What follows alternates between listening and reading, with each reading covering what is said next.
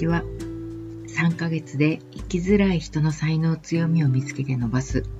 HSS 型 HSP がぶれなくなるブレイン塾主催 HSS 型 HSP 研究家の時田久子です。さてですね、ちょっとしばらくポッドキャストをやっていなかったんですよね。で、今日セッションをした受講生さんが、あの、私にですね、最近時田先生、あの、ポッドキャストを発信してないですよねっていうふうにおっしゃられたときに、あの、本当に面白いことに聞こえないんですよ。あんまり言われたくなかったんでしょうね。その、あまりの聞こえなさにですね、私、えって聞き返したんですけど、あの、おそらくなんか聞きたくないことを聞くときに、耳が閉じるっていう感じあの、本当にリアルにそうなんだなというふうに今日は改めて思いました。でそれもあってですね、あの、ポッドキャスト久しぶりに、えー、発信してみようかなというふうに思いました。というふうに、あの、スイッチが入るとですね、急になんかもう発信することがたくさんあるような気がするんですね。あの、毎日のようにですね、メルマガ読者さんたちから、たくさんのメールを送っていただいているので、そういうことをあのベースに発信させていただければいいんですけど、なんで発信できてなかったのかっていうことについて、私ちょっと思い当たる節があったんです。あの、拗ねてたんだと思うんですね。あの、拗ねというと、あの、ちょっとかっこ悪いわけですけど、あかっこ悪いからさらにそのことを言わないようにしてきてしまっていて、言わないようにしようとするから、さらに問題がこう、ふくふく深くに入っていってしまって、あの発見できないんですね。自覚できないんです。それで、えっ、ー、と、まあ、今となれば、ああ、拗ねてたんだなっていうことがわかるんですけど、発信できない間は、ちょっとそのことが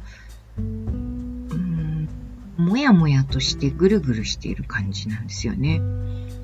そのもやもやぐるぐるっていう風にしか自覚できないので、何が自分の中で起こっていて、どんな感情が動いてるのかもよくわからないわけですし、それを取り出そうとするあきっかけも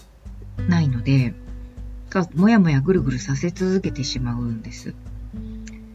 その、あの、期間が、まあ、長かったんでしょうね。それで、えっ、ー、と、拗ねていたっていうのが一つ大きな理由だったと思います。何に拗ねていたかというとですね、最近 HSS 型 HSP についても、HSP についても、繊細さんという言葉を、あの、きっかけにして、だいぶこう広く日本で広まってきてるじゃないですか。で、とてもその文才のある方たち、うまく伝えることができる人たちとか、発信力のある方たちが、たくさん発信されているのを見て、拗ねちゃったみたいなんですよね。あの、まあ私が発信しなくてもいいじゃないのみたいな風な、みんなこんな風に、あの、とてもよくわかっていて、こう自信満々に発信してるんだったら、こうすべきだみたいなことまで結構書かれてるじゃないですか。そういうのを見るたびに、ああ、もうなんか私の発信なんて多分誰も見ないわ、みたいな風に、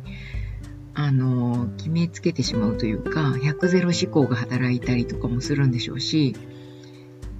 まあ何よりもおへそが曲がっちゃうわけですね。私がこれまでその発信してきたことなんて、こう、みんなの発信に比べたらろくでもないことだし、みたいな風な、うーん、まあ、素直じゃなくなってしまう。それがあったので、なかなか発信できないっていうところに、のような経緯でですね、なかなか発信できなかったっていうことだったんですけど、発信できない理由が分かって、ああ、すねれたんだなっていうことが、あの、自分で了解できると、その自分のすねに関してはこれまでも、えっ、ー、と、扱ったことがあるので、あ私は本当そう、すねるとこうなるよね、みたいなことが、あの、受け入れられるわけですね。了解できる。承認できる。そして受け入れてしまうと、はいはい、そうですね、というふうに手放すことが、割合簡単にできるので、うんまあ、ここのようにして無事に、その、拗ねていたんですっていうことについて発信することも、に至ってますし、その結果、発信ができるようになってるっていう、あの、ステップを踏んでるわけです。今日何を発信しようかっていうことについてなんですけれども、あの、メールをいただいている中からヒントをいただいていて、あの、社会的な評価が伴わないと、えー、自分には価値がないのじゃないかというふうに不安になるというメールをいただいてるんですね。例えば、えー、お金を稼がない、お金が稼げないと、えー、社会的な評価が伴っていない。そうすると、自分には価値がないんではないかというふうに不安になってしまって、えー、お金を稼ぐことを取るのか、あるいは好きなことで心を満たすことを取るのか、どっちなんですかね？っていうふうに、あの、お問い合わせというか、メールをいただいているんです。このことに関してはですね、あの、私もこう50を超えてきて、様々な経験を積んで、ずっとお金を稼ぎ続けてきてるわけですけれども、決してお金の稼ぎ方がうまいわけではない、ないわけですよ。その、バリバリ割り切ってお金につながることをガンガンやってきてるかっていうと決してそうではないので、自分お金あんまり稼ぐの下手、あの、うまくないなと、下手だなというふうにも、あの、反省するポイントはかなりあるんですね。でも、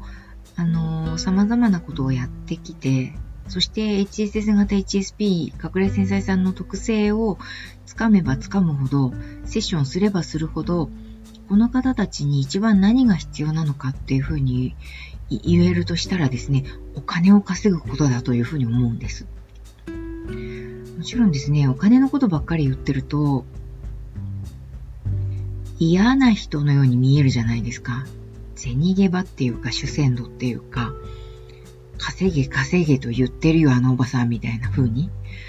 思われてしまいやすいので、あんまり大きな声では言いたくないんですけど、お金を稼ぐことが最優先かなというふうに思います。生きてる間は。お金のことで不安がなくなるっていうことを一番先にやった方がいいんだろう。特に隠れ繊細さんたちは特にそれを最優先させた方がいいんだろうというふうに思っています。なぜなら、まあ、いろんなとこで書いてますけれども、お金がないということが、その自己肯定感を構築することがとても難しくするんですね。なので、えっ、ー、と、自信を、自分に自信を持つということのために、自分がやっていることはこれで間違いがないんだと思いやすくなるんです。お金を稼げていると。まあ、自分で稼ぐ必要はなくて、えー、ご主人が、えっ、ー、と、あるいは配偶者の方が、パートナーの方がお金を稼いでいる人で、その人とこう、お金を共有できるということであれば、それで全然構わないです。だから、お金を稼いでいる人と結婚するとかっていうようなことでもいいんですわね。